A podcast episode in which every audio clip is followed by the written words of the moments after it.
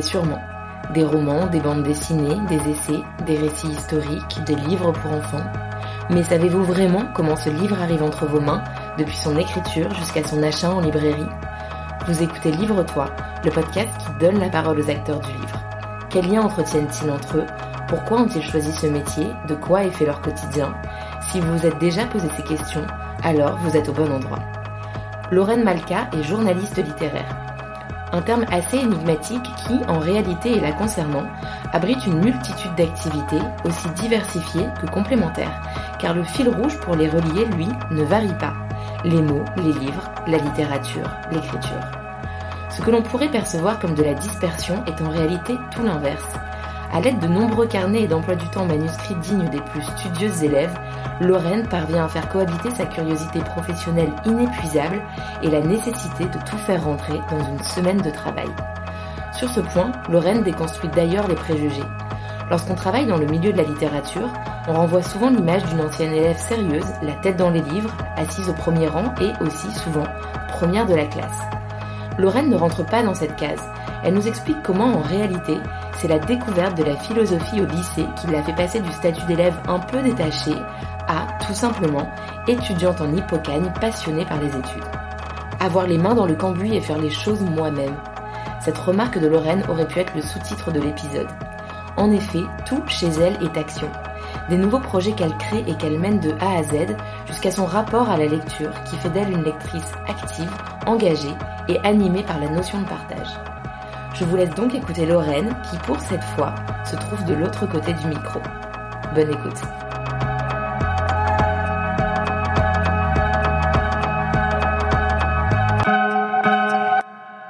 Bonjour Lorraine. Bonjour. Merci de m'accueillir chez toi. Ça fait un moment qu'on échange, mais on n'arrivait pas à faire matcher nos agendas, donc je suis ravie qu'on y soit enfin parvenu. Je suis ravie aussi. Et j'ai un peu la pression parce que c'est la première fois dans le podcast que je reçois une podcasteuse Ah.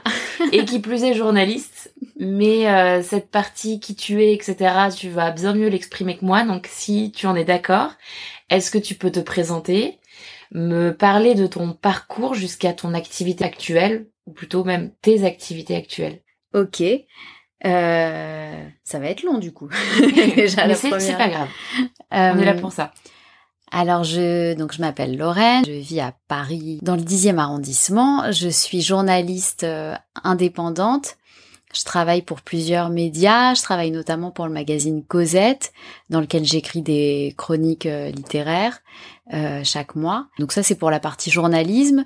J'ai un podcast que j'ai créé pour l'école Les mots qui Le s'appelle euh, qui s'appelle Assez parler, euh, le fameux, ça me fait plaisir euh, que j'anime avec beaucoup beaucoup de plaisir euh, depuis trois ans, qui est un podcast littéraire où j'interroge j'interroge des écrivains qui animent des ateliers à l'école Les mots sur leur rapport à l'écriture euh, depuis leur enfance jusqu'à aujourd'hui. Voilà, et puis j'écris, euh, je suis lancée dans l'écriture d'un livre euh, en ce moment.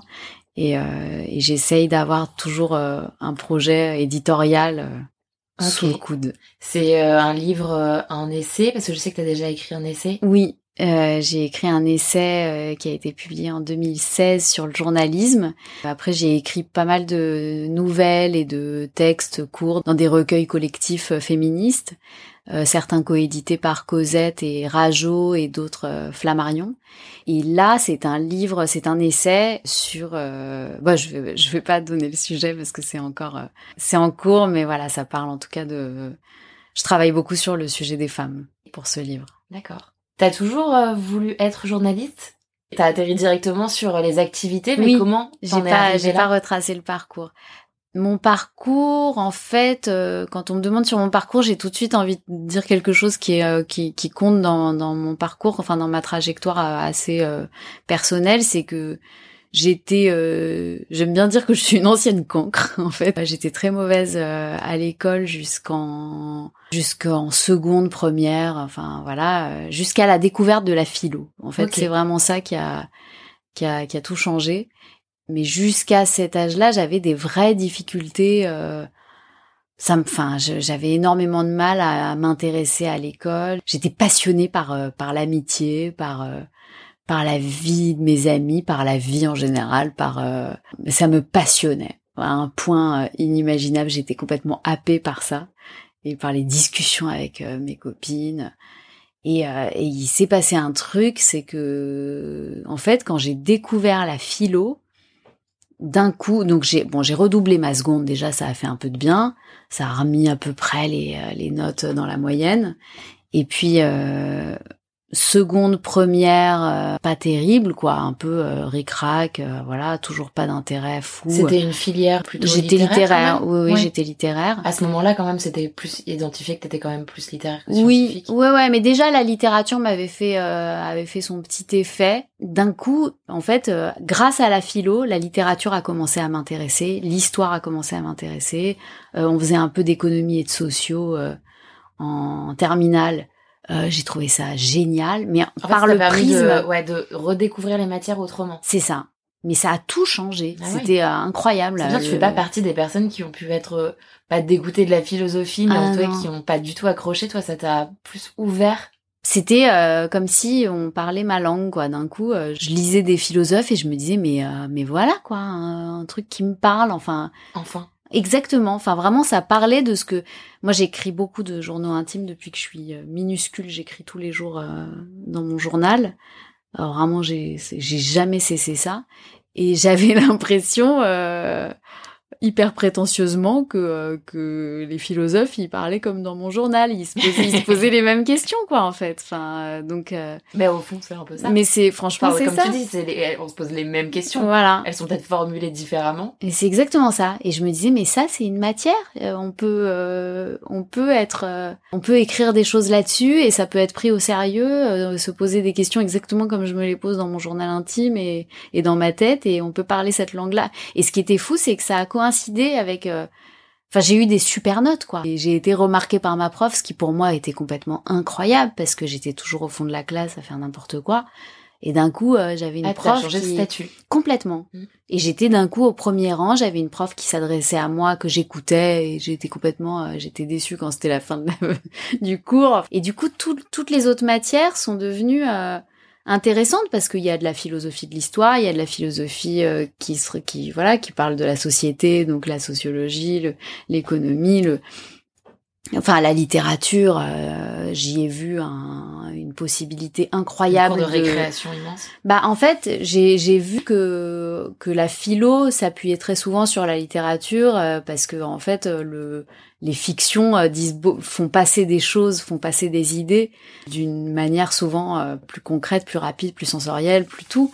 Donc euh, la, littérature, d'un coup, ça m'a passionné aussi, mais dans ce sens-là, dans cette perspective-là. Et alors après le lycée, moi, je... T'as voulu partir en fac de philo? J'ai voulu faire de la philo, et puis j'ai hésité à faire de la psycho. Enfin, j'hésitais entre ces matières-là. Je crois, je crois que je m'étais inscrite en psycho. Et en fait, ce qui m'est arrivé, c'est que j'ai eu euh, des super notes au bac, mais de façon complètement inattendue, grâce à la philo, que où j'ai cartonné et, où euh, en fait ça, bah, ça a rejailli sur toutes les autres matières, mais mais c'était inattendu. Enfin, j'ai eu euh, une mention au bac, alors que de là où je venais, c'était complètement inattendu. Et du coup, ma prof de philo m'attendait à la sortie, m'a félicité et m'a dit mais avec les notes que vous avez là, il faut que vous alliez en hippocagne.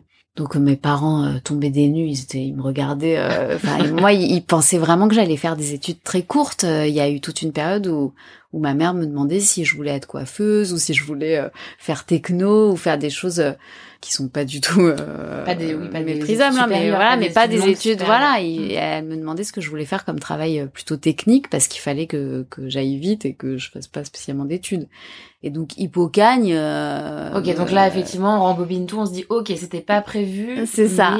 Et sur le papier, toi, ça te ça t'intéressait? Eh ben en fait, euh, oui. Je me suis dit ok, ça veut dire que je vais faire beaucoup de philo, beaucoup de littérature, euh, beaucoup de matières intellectuelles qui s'étaient mises d'un coup à paraître complètement mais beaucoup. Oui, mais ça, ça me faisait pas peur. Au contraire, en fait. Enfin, je, moi, maintenant que t'avais trouvé ta voix, tu te disais, ok, c'est bon, maintenant je peux ah passer. oui, et puis moi, je suis assez, je suis assez extrême comme caractère, donc j'ai rien fait du tout pendant euh, tout le collège, tout le lycée, euh, à l'extrême. Et puis là, au moment où, où en terminale, j'ai commencé à me passionner pour une matière, j'ai, bon, j'ai complètement lâché la, la vie sociale et je me suis mise à fond dans, dans euh, la philo, à faire des fiches dans tous les sens. Je me suis dit, mais il faut que je les publie, ces fiches, tellement elles sont précises. Enfin, c'était, c'est de la folie. Donc, je me suis inscrite en, en hippocagne, mais au dernier moment, en fait, enfin, après le, les résultats du bac. Et j'ai été acceptée, et donc j'ai fait une hippocagne et une cagne. Et c'est après la cagne que bah, je savais pas quoi faire parce que j'avais juste envie de continuer à étudier. Ouais. Si ça pouvait être un métier hein, d'être étudiant. Bah voilà. Et je me suis dit comment je peux faire pour rester euh, en bibliothèque euh, le plus longtemps possible dans ma vie? Bah, j'ai hésité pas mal. euh. J'ai fait le CELSA en fait, mais en communication, qui était une branche très large du CELSA où on faisait aussi de la recherche. Donc euh, j'ai pris cette branche-là. J'ai beaucoup hésité entre la recherche et le journalisme. Euh, je me suis inscrite en thèse après le CELSA et j'ai fait un stage euh, dans une rédaction.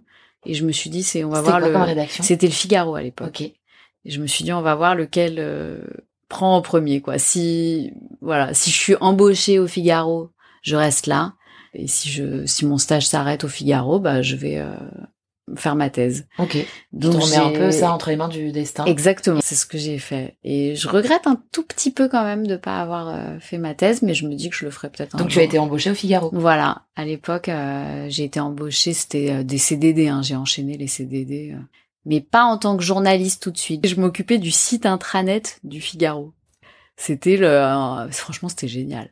C'était une sorte de journal interne du Figaro. Ce que j'ai pas dit, c'est que quand même, à la fin du CELSA, je supportais pas tout ce qui était marketing, pub et tout ça.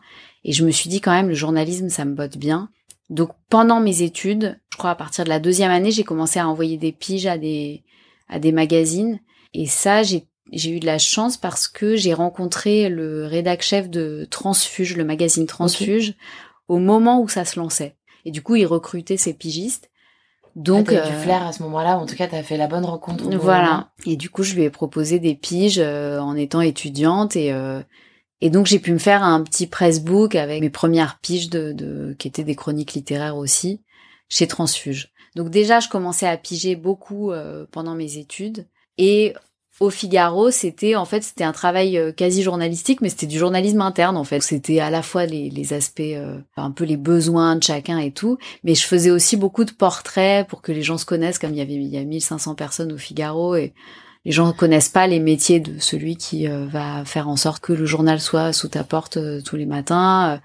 Euh, comment on fait pour Ah, tracer c'est marrant, l'itinéraire finalement, c'est de l'information à destination des gens qui travaillent à l'intérieur du journal, Exactement. qui parlent du journal et des gens qui font le journal. C'est ça. En fait, euh, je crois que deux ou trois fois par semaine, il y avait le portrait d'une personne qui faisait un métier un peu étonnant euh, au Figaro. Et évidemment, il n'y a pas du tout que des journalistes au Figaro.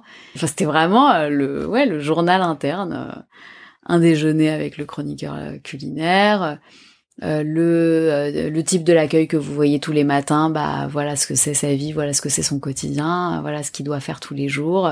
Franchement, c'était génial et ça m'a fait rencontrer euh, En plus, oui. énormément de monde avec qui aujourd'hui je suis euh, j'ai gardé contact avec eux assez longtemps et puis mes mes valeurs se sont un peu euh, déconnectées euh, et je crois que vraiment progressivement je l'ai je l'ai ressenti comme quelque chose qui voilà qui fait que je me suis je me suis quand même pas mal éloignée de de chacun mais pas de tous parce Oui. qu'évidemment il y a aussi des gens euh, voilà qui Oui, avec qui euh, qui ont Tout pas du tout euh. Tout le monde ne vote pas à droite au Figaro. Non, c'est ça.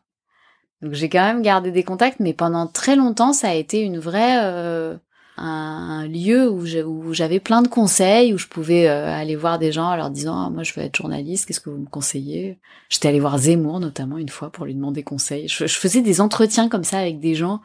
Ça, Pour ça- le- ça doit être plus difficile de l'approcher aujourd'hui. Donc, euh, t'as peut-être eu cette opportunité-là euh, à l'époque que t'aurais pas eu Ouais. aujourd'hui. Je sais pas, opportunité, bon, je, je laisse à chacun le choix du mot. Il a été, il a été terrible. Il a été terrible. Je vraiment, je, je peux le raconter parce que euh, j'en ai parlé à un auteur récemment, à Hubert Prolongeau, qui est un ami et qui faisait un livre sur lui. Je lui ai raconté cette anecdote que je trouve quand même assez croustillante. Donc je suis allée voir Zemmour parce que donc je, je toquais comme ça aux portes. J'étais vraiment, j'étais, voilà, je, je débutais Et j'adorais l'idée de demander conseil à des.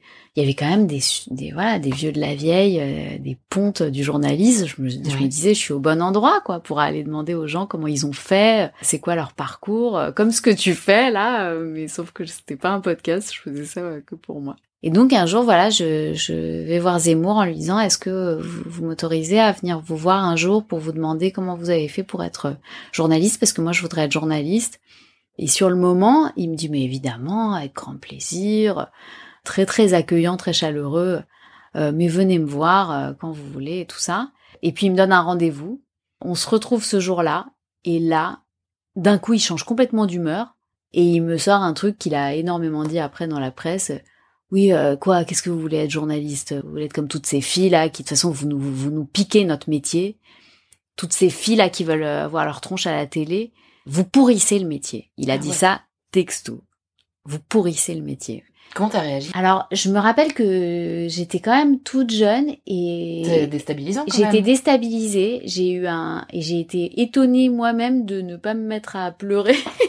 je lui ai dit, euh, mais je comprends pas. Vous êtes journaliste, vous Parce qu'il a pas tout de suite dit la phrase "vous pourrissez le métier". Il a pas tout de suite euh, accusé les femmes. Il a dit oui. Qu'est-ce que vous voulez être Vous voulez être journaliste, c'est ça? Pourquoi vous voulez être journaliste?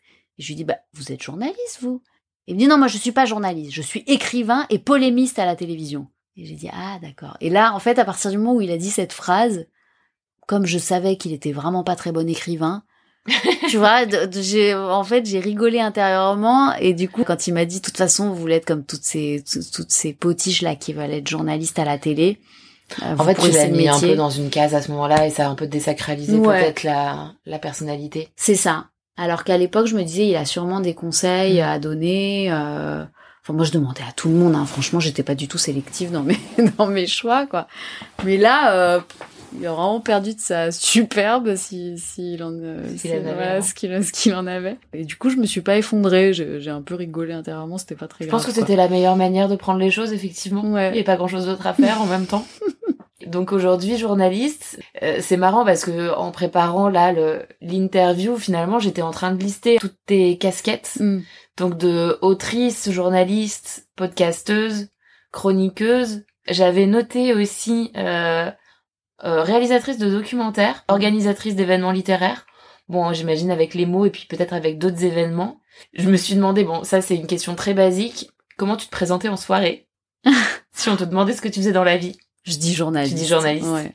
Je dis journaliste littéraire. Et plus sérieusement, la vraie question, c'est euh, comment t'expliques ça? D'être autant multicasquette ou couteau suisse Est-ce que c'est par la force des choses, finalement, ça s'est un peu imposé à toi parce que voilà, t'as as eu plein d'occasions différentes ou c'est vraiment un choix presque volontaire et délibéré de multiplier les interventions pour avoir une vision très panoramique et large du métier, du milieu des livres? Comment tu l'expliques? C'est vraiment, il euh, y, a que ça que j'aime en fait. C'est mon, J'adore ça. J'adore. Euh, c'est la vie de mes rêves en fait, euh, de pouvoir changer euh, d'activité régulièrement. Je te dis ça en même temps, c'est un enfer. Enfin, je me plains tout le temps. Donc, euh, mais on peut. Alors moi, je suis très bonne pour me plaindre et en même temps aimer euh, ce que je fais. Mais on peut faire les deux. C'est pas, vraiment pas exclusif l'un de l'autre. Si certains de mes amis entendent que c'est la vie de mes rêves, ils vont dire ah bon, bah pourquoi pas? Je me plains tout le temps de la surcharge de boulot, du fait de de pas avoir le temps de terminer un projet, tout de suite devoir passer à un autre qui est sur un tout autre rythme. Mais en même temps, c'est euh, c'est ce que, enfin c'est ce dont je, je pas euh, rêvais. Ah non, je supporterais pas. Mais d'ailleurs, euh, au point qu'il y a eu récemment des, des, des dilemmes quoi, parce qu'on m'a proposé des des jobs à temps plein hyper intéressant et qui me permettrait plus de progresser dans une optique de construction de carrière et tout ça. Pérenniser une situation aussi. Voilà, oui, ou d'être plus sécure. C'est vrai que c'est aussi un truc euh, qui pourrait être euh, pas mal, euh, plus sécurisé au niveau financier et tout ça. Mais euh, je, en fait, euh, c'est physique quoi. Je, j'étouffe euh, dès que. Tu te sens emprisonné dans ces ah, cas-là dans une seule activité. Je supporte pas d'avoir une seule activité. Mm. Je supporte pas d'aller au même endroit tous les jours.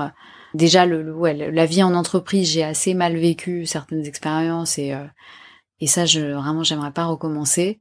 J'adore, par contre, en fait, moi, j'adore le rapport que j'ai au travail aujourd'hui, c'est-à-dire un rapport où je, qui est assez libre où Euh, hier soir, j'étais à l'école Les Mots, j'ai croisé euh, toute l'équipe. On est trop contente de se voir, on se raconte plein de choses. Et puis une autre fois, on fait une réunion euh, plus sérieuse où on, discute de, des, des, différents sujets.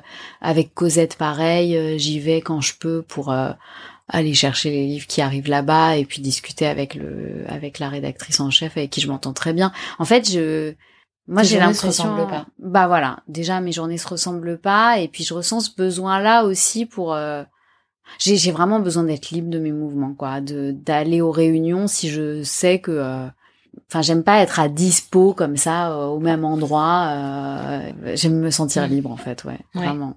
Par exemple là le le podcast puisque bon, c'est une thématique commune. Est-ce que c'est toi qui avais ce projet et qui a essayé de le mettre en place, ou est-ce que c'est plutôt l'équipe des mots qui est venue vers toi parce qu'ils te connaissaient pour te le proposer? Comment comment tu fais t'intègres en fait ces nouvelles activités justement dans ta vie? Bah à chaque fois, c'est c'est pour ça que j'adore ça.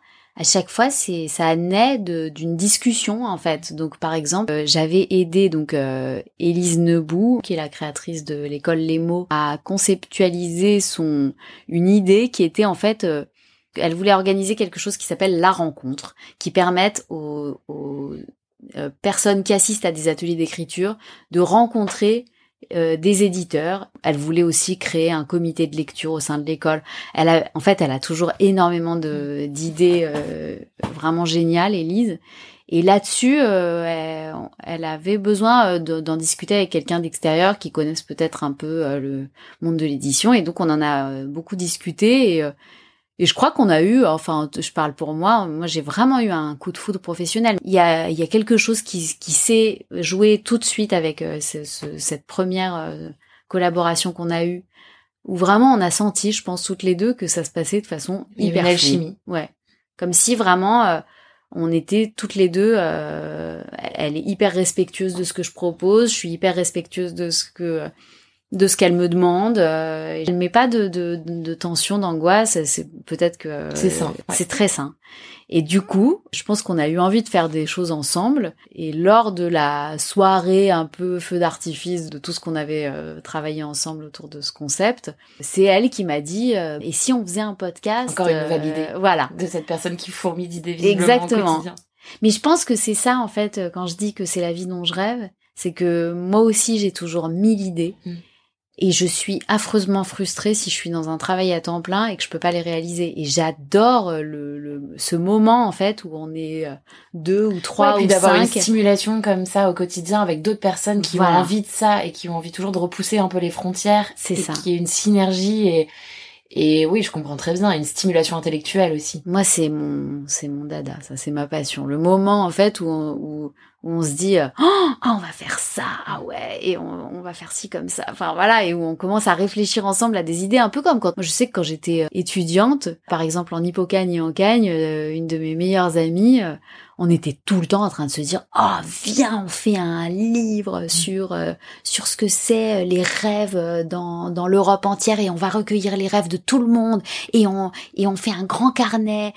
Et on imagine c'est génial parce qu'il n'y a pas de limite en plus à cette époque quand on est enfant ou adolescent on voit pas les on voit pas les on parlait tout à l'heure de croyances limitantes etc on voit pas les limites de nos projets en fait. Bah non. Alors qu'aujourd'hui on voit le fait pas. Puisqu'on les réalise pas on le fait pas mais justement c'est qui est beau. Alors qu'aujourd'hui avant même de réfléchir à un projet on voit plutôt presque les barrières les freins. Ouais. Et on est un peu plus raisonnable. Et c'est bien aussi parfois de sortir bah moi j'avoue je le suis toujours pas. Je crois que je suis toujours ah, bah, dans ce truc là mais je mais par contre euh, non c'est au moment de le au moment de m'y coller que euh, oui que, que je morfle, comme je disais. tu te prends le mur un ouais. peu. Ouais. C'est là, il y a toujours un moment un peu dur parce que euh, le fameux fossé entre euh, l'envie, l'idée, la réalité. Voilà. J'aime bien avoir les mains dans le cambouis et faire les trucs moi-même. Et donc, ce podcast, finalement, ça part euh, donc d'une discussion avec Élise Nebou. Il fallait un concept. Donc, ouais. c'était quoi? C'était on va faire un podcast autour de l'école et mm. ça sera des écrivains qui seront. Euh, bah, Elise m'a dit, euh, je te laisse le, je te laisse carte blanche.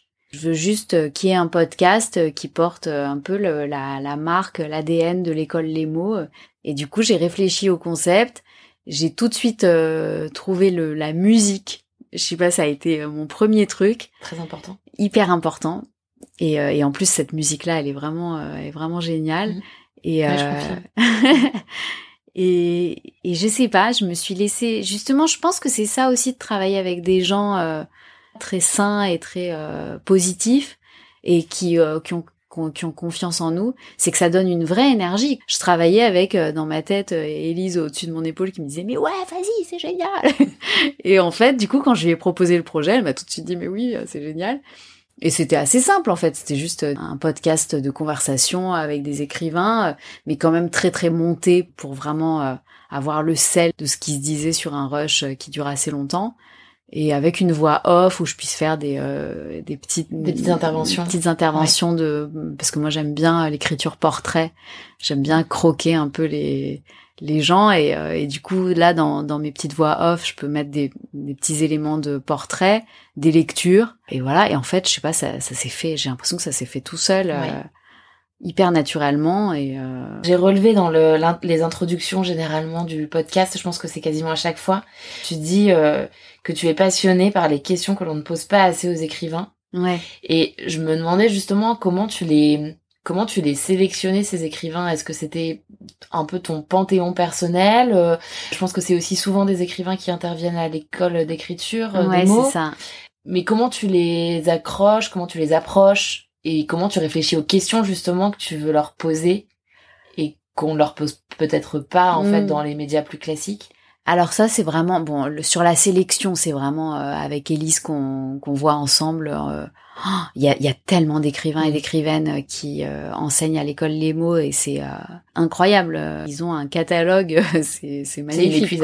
C'est vraiment un casting euh, idéal. C'est que des écrivains que j'adore. Grâce à ça, par exemple, j'ai passé deux heures chez Geneviève Brisac, dont je suis fan. Grâce à ça, j'ai passé deux heures avec Ryoko Sekiguchi, que j'admire depuis des années voilà, il y, y, en a certains que j'admire plus que plus que d'autres, hein, mais euh, mais la plupart, euh, en fait, on, on, fait le choix ensemble, quoi. On, regarde dans les écrivains qui enseignent à l'école et euh, Élise me dit euh, les, les, personnes qu'elle a envie d'avoir en priorité. Moi, je lui dis celles, ceux que j'ai envie d'inscrire à la liste. Euh, puis on se met d'accord sur le sur le, la priorité. Et après les questions. Et ils sont, pardon, ils sont généralement, ils disent oui assez facilement. Oui, ouais, ouais. Ouais, ouais, ça vraiment, en général, on n'a pas de problème. Et les questions, euh, c'est toute une préparation. Euh, comment dire ça? En fait, moi, ce que je cherche à savoir euh, dans ce podcast, c'est vraiment, j'ai envie de rentrer dans leur atelier d'écriture.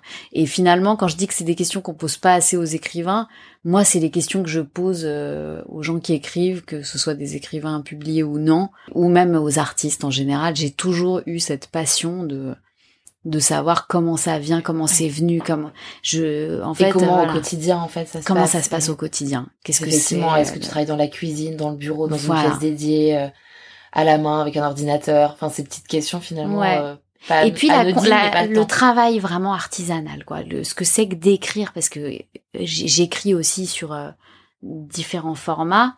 Donc j'ai pas du tout la même pratique que ces écrivains parce que il s'agit d'écrivains qui souvent ont une œuvre assez importante quand même et euh, souvent assez cohérente. Enfin voilà, il y a David Thomas, il fait des micro-fictions depuis toujours, c'est son truc. Euh, Martin Winkler, parfois lui, lui pour le coup il alterne, mais euh, entre les fictions et les non-fictions. mais Geneviève Brisac, elle est toujours dans le même type de non-fiction, mais quand même très très littéraire, très écrite. En fait, ils, souvent ils ont quand même un style, une vraie une vraie œuvre une vraie harmonie dans leur œuvre quoi. Serge Joncourt que j'ai interrogé hier soir, euh, lui euh, il y a une cohérence incroyable dans dans tout ce qu'il écrit.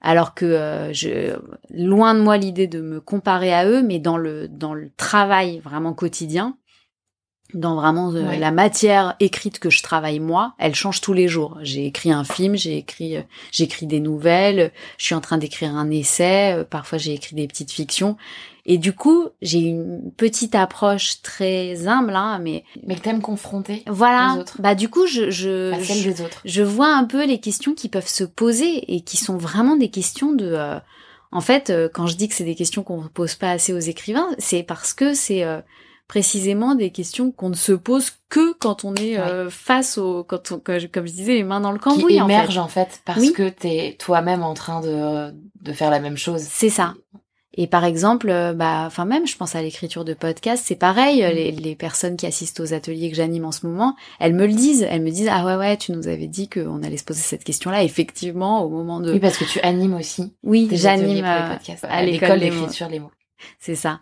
Et c'est un atelier d'écriture de podcast. Et du coup, bah, elles aussi, elles me disent, euh, il y a des questions qu'on ne se pose que euh, une fois qu'on est euh, qu'on est dedans, quoi, et qu'on est en train d'écrire le truc et que et qu'on est en train de structurer. Et en fait, on peut pas se les poser tant qu'on est dans.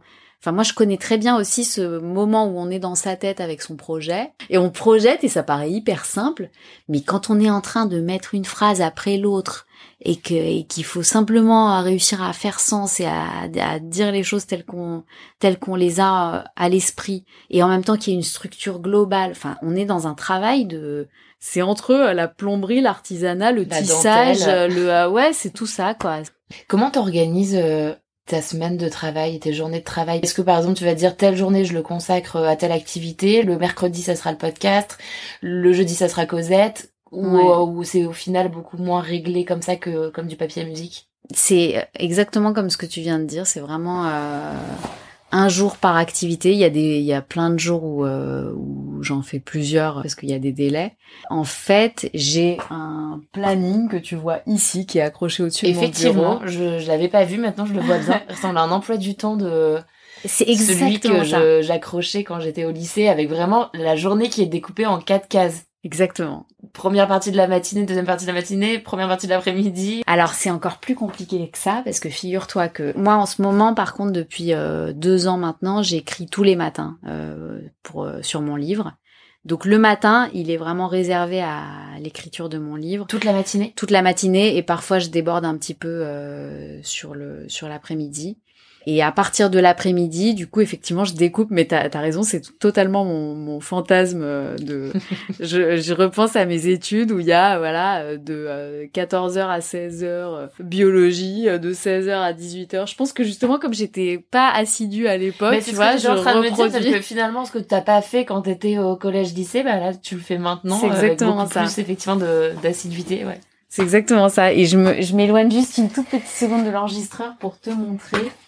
J'ai un petit carnet. Donc j'ai ce- cet emploi du temps géant avec, euh, enfin géant, donc il fait une, feuille A4 sur lequel il y a tout le mois. Et en général, je fais mon planning assez à l'avance parce qu'il y a des dates qui sont assez fixes.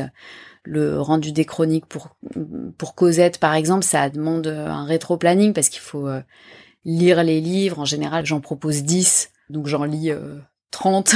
enfin, j'en parcours euh, 30, j'en lis euh, 10 plus attentivement ou euh, 15 plus attentivement. Donc ça nécessite d'anticiper. Donc j'anticipe énormément et, en plus je lis très très à- très en amont parce que le magazine Cosette euh, boucle deux mois avant euh, les, les parutions dont on va parler. C'est vraiment tout un planning ça. Et puis après il y a les événements, les, euh, les rendez-vous, les euh, T'es très organisé au final. oui quand même. Ouais. Ouais ouais. Moi j'ai une peur bleue de l'éparpillement quoi. J'ai euh, justement comme il y en a dans tous les sens, il faut que tout soit noté. Et ce que j'allais te montrer c'est que tous les jours, en plus de ce planning mensuel, j'ai ce carnet qui est une to-do list. 10h, 11h, euh, je fais ça. 11h midi, je fais ça, Et t'arrives à t'y- tenir? Non. Mais ça te rassure. Mais ça me rassure, Ouais, ça me donne un repère. C'est un endroit aussi où je note euh, toutes Non, les personnes qu'il faut qui adore les listes, les carnets et, Ouais. euh, et essayer de contrôler. Donc, euh, je ça. comprends parfaitement. Et effectivement, même si on s'en écarte, il y a un cadre qui est très rassurant. Exactement. Et ça me vraiment, moi j'ai besoin de ça et en fait ça me fait un bien fou de savoir que tout est euh, Sous contrôle. sous contrôle Mm. dans des cases.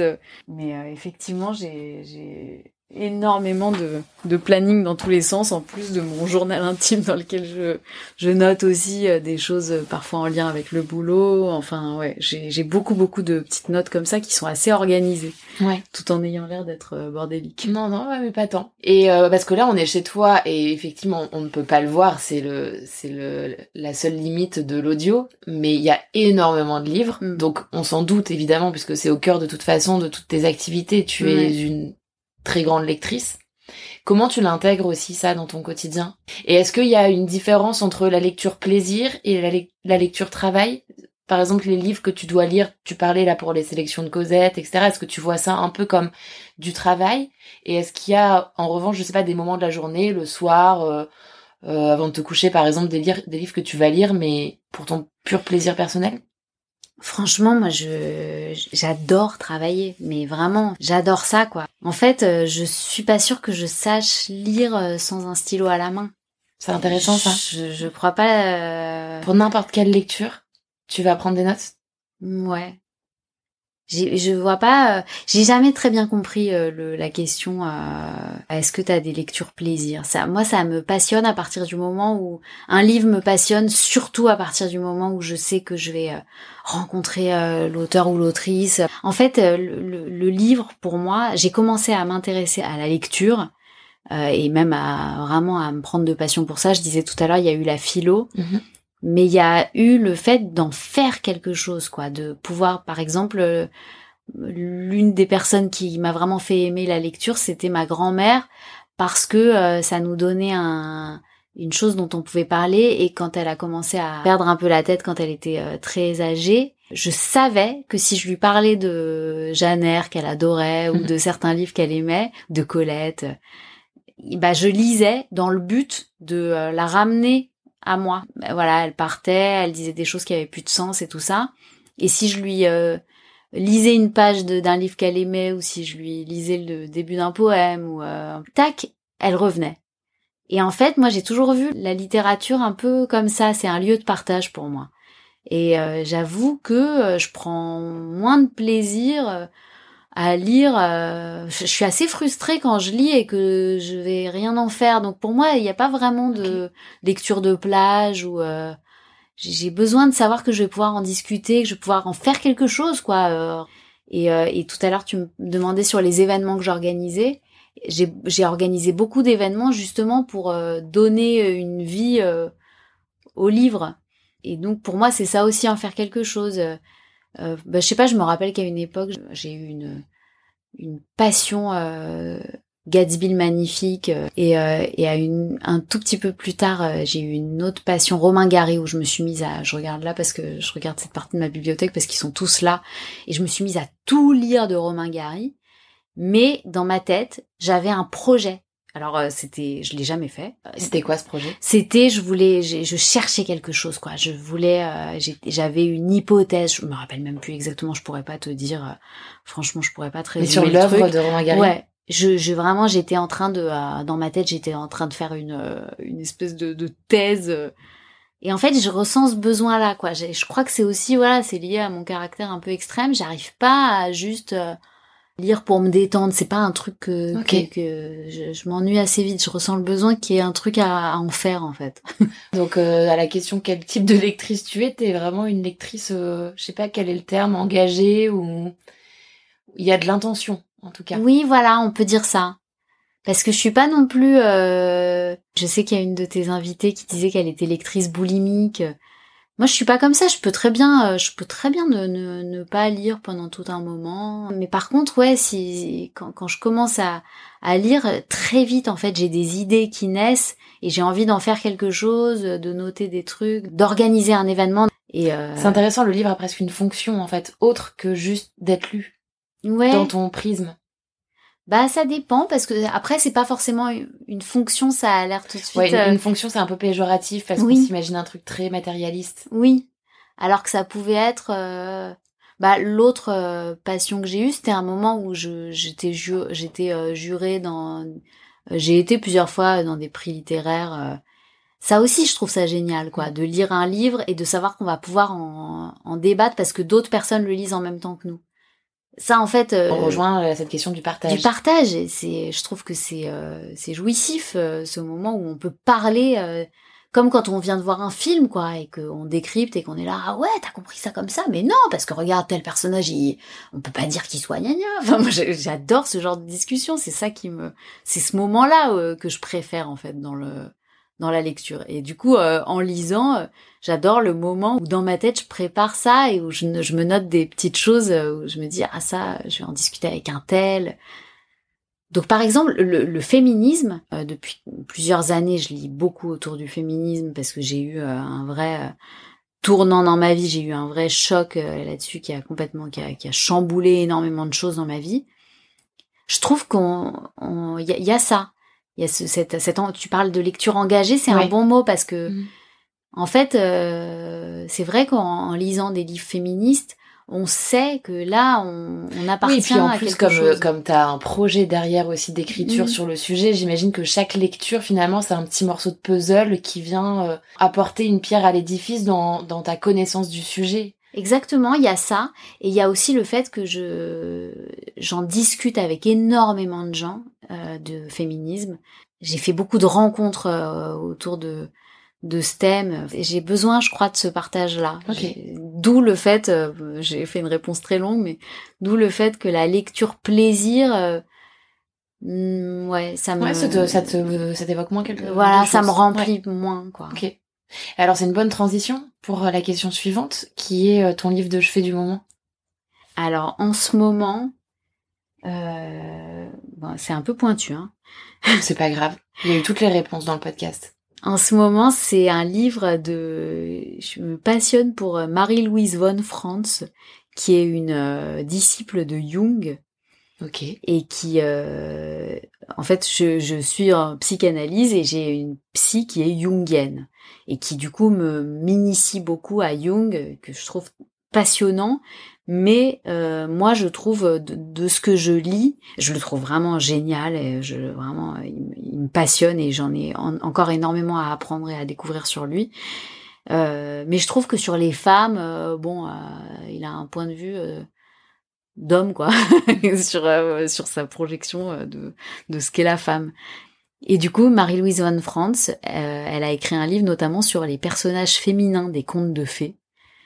Euh, dans lequel elle, euh, elle dit justement, elle fait des petites piques un peu sur euh, les, les psys qui ont jusque-là analysé les personnages féminins des contes de fées, mais avec un, une projection masculine sur les femmes. Et bon, c'est pas du tout une féministe, hein, mais mais elle, elle dit quand même ça. Voilà, donc je suis en train de lire ça. C'est ça mon livre de chevet en ce moment, et je trouve ça, génial.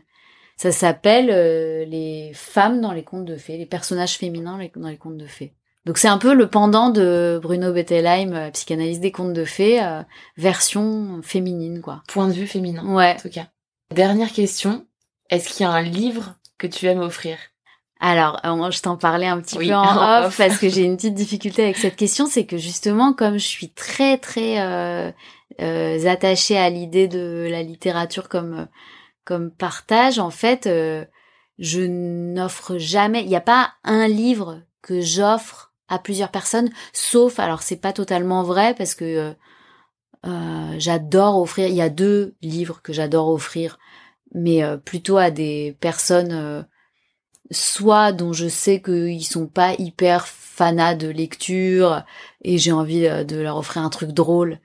Il y a Fab Caro. Ah. Voilà. T'offres Zai Zai Zai Zai? J'offre tout de Fab Caro. Zai, zai, zai, C'est marrant, moi c'est aussi. Voilà. Je m'attendais pas à cette réponse, mais j'aime beaucoup cette réponse. Bah franchement, je trouve que ça, euh, voilà, c'est tellement drôle. Le discours, euh, mais attention, le roman, hein, pas le film. Je les ai tous ici. Euh, je trouve que tous les romans Broadway, il est génial. Le tout dernier, là, j'ai un trou de mémoire, je sais plus comment il s'appelle, mais il est génial. Bon, j'adore offrir ça parce que je trouve que c'est j'ai comme je suis une ancienne euh, mauvaise élève euh, qui qui se méfiait beaucoup de tout ce qui était trop intellectuel, j'ai un petit euh, complexe de j'aime pas offrir des trucs dont les gens vont se dire en ouvrant le cadeau oh c'est ouais, trop un télo et tout. Donc je me dis ça au moins je sais que ça fait rire et pour euh, les personnes, euh, bah pour les personnes qui sont plus intéressées par le féminisme, dans le même style aussi euh, drôle et, et en même temps pas que drôle. Je trouve que Fab Caro c'est pas que drôle. Ah pas du tout. C'est très fin. C'est il a un point de vue sur le monde qui est, enfin que je partage. Il y a beaucoup de cynisme au final. Voilà, exactement. Dans le côté plus féministe, il y a Liv Stromquist que j'adore offrir, qui est donc euh, une, une, autrice de romans graphiques qui a notamment écrit un truc génial qui s'appelle L'origine du monde, hyper drôle et instructif et euh, éclairant sur euh, sur l'histoire du bah, du sexe féminin vu par les vu par les scientifiques masculins par les hommes quoi. Pareil, enfin je, trouve que ce sont des cadeaux Fab Caro comme Liv Stromquist, je me dis là, je sais que quoi qu'il arrive, en fait, euh, je peux pas me tromper, euh, sauf si la Bah, personne pour les a quelqu'un qui était pas à l'aise avec cette euh, question, je trouve que quand même t'as des réponses qui sont très satisfaisantes. Ah bon? Oui. Bah alors il y a ces deux-là, mais on va dire ça, c'est les livres que j'offre. Voilà, si- soit si euh, je connais pas très très bien la personne, soit si je sais que euh, la personne aura pas lu ça et je me dis moi il faut à tout prix qu'elle qu'elle qu'elle Oui. l'ait quoi, qu'elle connaisse et elle va me dire merci euh, de l'avoir fait découvrir. Euh, mais sinon, les livres que j'offre, c'est extrêmement perso. Enfin c'est vraiment Oui, donc au final, t'offres pas euh, La vie devant soi de Romain Gary, Non. euh, tu l'as pas offert dix fois dans ta vie, par Non, exemple. pas du tout. Comme je te disais, je, je lis un livre et au moment où je le lis, je me dis oh, ce passage-là, mais eh, ça va tellement parler à un tel et du coup j'envoie euh, peut-être la petite citation à la personne et puis je lui offre ensuite. Mais euh, mais il y a vraiment c'est des partages. Enfin moi j'ai euh, et je trouve que c'est vraiment assez fabuleux. Enfin ce que je racontais tout à l'heure avec ma grand-mère. Euh, là, il s'agissait de quelqu'un qui perdait la tête, mais je trouve que ça, c'est vraiment quelque chose que je ressens Mhm. très fort, moi. euh, quand j'ai offert un livre à quelqu'un, je trouve que c'est une vraie. Après, ça devient un vrai nouveau lieu de dialogue Ouais. avec cette personne. Et Un lien, euh, un nouveau lien qui se crée. Ouais. Et voilà, c'est toujours, c'est toujours un vrai message très personnalisé, quoi. Merci beaucoup pour ces réponses. Et merci, je pense qu'on aurait pu encore aborder plein d'autres sujets, Ouais. mais il faut bien que ça se Ah, termine. c'est- Je pense que c'est tu dois aussi vite. avoir cette euh, sensation. passé très vite. Ah ouais, c'est passé très vite avec les écrivains que tu interviews. Mais euh, merci beaucoup en tout cas pour cet échange, Lorraine, Merci euh, Mathilde. de nous avoir parlé de, de toutes tes pas fonctions. On a dit que c'était pas un bon terme, mais de toutes tes casquettes et activités Passion. très et passions, effectivement, autour du livre. Merci à toi. Merci pour votre écoute de ce nouvel épisode. Si vous n'avez pas eu le temps de noter toutes les activités de Lorraine, car elles sont nombreuses, je vous invite à consulter la page Instagram du podcast. Tout y est référencé, y compris ses dernières actualités toutes fraîches. À bientôt.